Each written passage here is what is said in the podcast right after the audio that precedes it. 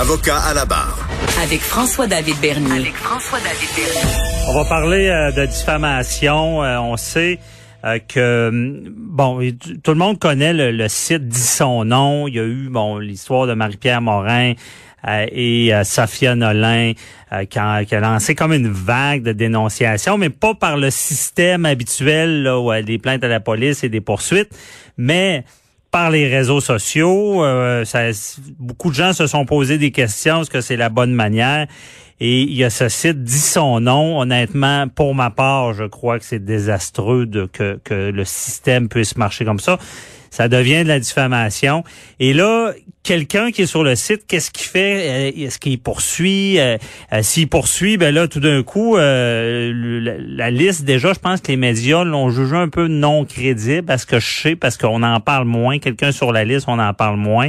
par contre, là, on veut être enlevé de là, on poursuit. mais là, tout d'un coup, on vient de, de mettre plus de publicité sur sur, sur la, chicane, si on peut dire.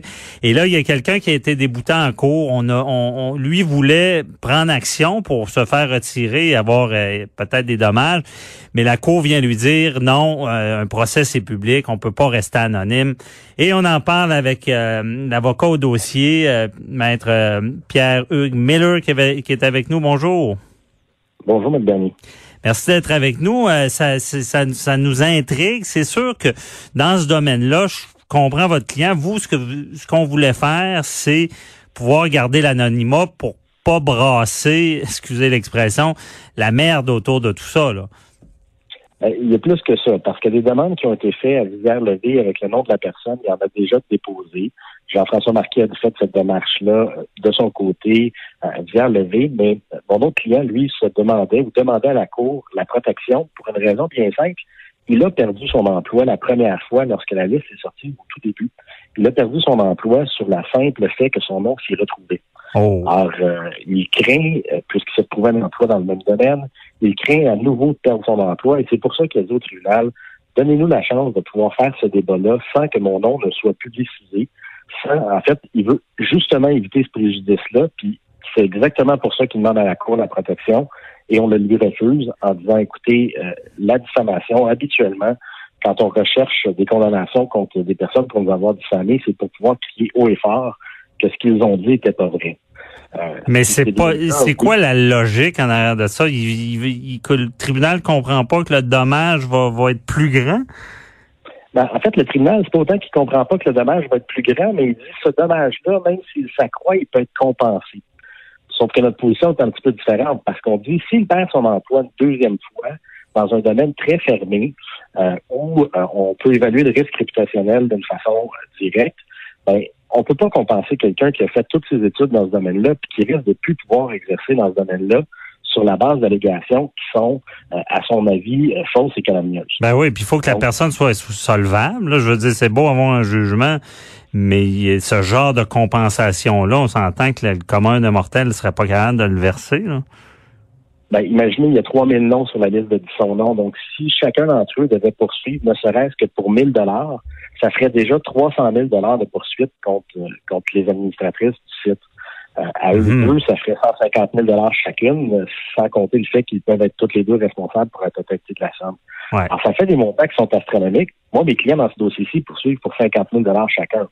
Donc, vous aurez compris que, euh, prenons le chiffre de tout à l'heure, multiplions-le par 50, on arrive à des montants qui sont euh, bien au-delà de ce que le commun des mortels a euh, d'actifs mhm. bancaires qui peuvent être saisis. Là. Ben oui, c'est problématique. Mais je je veux pas, euh, on n'a pas trop le droit de trop critiquer euh, la Cour, mais on a le droit d'essayer de comprendre. Là.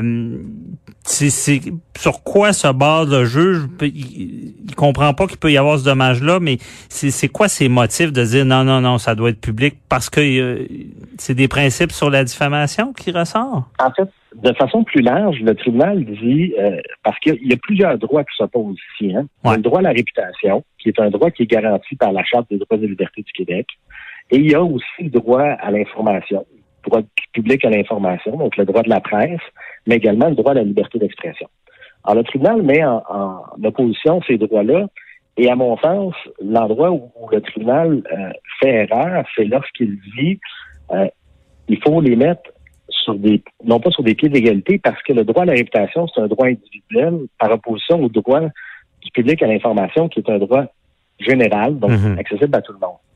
Ouais. Et c'est là, à mon sens, où on fait l'erreur de pouvoir les hiérarchiser. À mon sens, ce sont tous des droits qui sont sur un pied d'égalité, et ce n'est pas parce que un individu veut protéger sa réputation. Dans ce cas-ci, la protection de la réputation, c'est à mon sens un droit qui est un droit général aussi, qui est donné à tous et chacun. Mhm. Et lorsqu'une personne veut faire la protection de sa réputation, ben, on doit le mettre sur le même pied d'égalité que le droit à, à l'information. Et l'endroit où le tribunal, à mon sens, dans son analyse, euh, manque un peu euh, le coup, c'est lorsqu'on ne fait pas la, la vérification du poids de l'un vers l'autre. Je vous donne l'exemple suivant. Mhm. Euh, Dans le dossier qui nous occupe, le tribunal n'est jamais venu à la conclusion parce que ce qu'on recherchait, c'est essentiellement que le demandeur puisse utiliser des initiales. PM, pour ne pas les nommer. Euh, donc, on voulait qu'il soit désigné sous le nom PM. Ça n'empêchait pas les médias. Comme en matière familiale, mettons. Ouais. Ça ne n'empêche pas du tout les médias de pouvoir traiter de la question. On Mhm. aurait pu le faire. On le fait en matière familiale. On le fait même en matière criminelle, notamment dans les dossiers d'agression sexuelle, mais également tous les dossiers qui impliquent des mineurs. Mhm. Ah, Ça- Ça n'empêche pas de discuter de ce qui s'est passé. Là. Ben, écoutez, même vous, vous avez discuté amplement des dossiers de, de la DPJ de Granby, par exemple. Mhm. C'est un cas où la protection des mineurs est tout à fait anonymisée. Mais on a discuté de la situation, on discute, vous et moi, aujourd'hui, de la situation, même si dans les faits, ni vous ni moi n'allons utiliser le nom de la personne qui fait cette, cette demande-là. Ben Ça oui. n'empêche pas d'en discuter. À, à mon sens, la transparence des décisions judiciaires est préservée par cet aspect-là. Mhm. Euh, Parce que y a- et y a- je pense que- Le, le droit à l'information est fort, je comprends, mais comme vous, dites- vous le dites bien, c'est- général.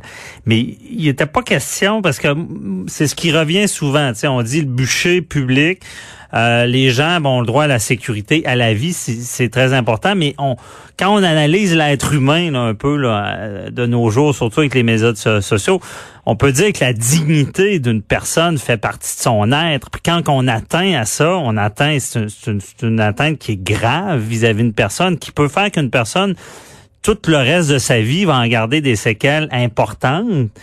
Mais c'était pas dans le poids, ça?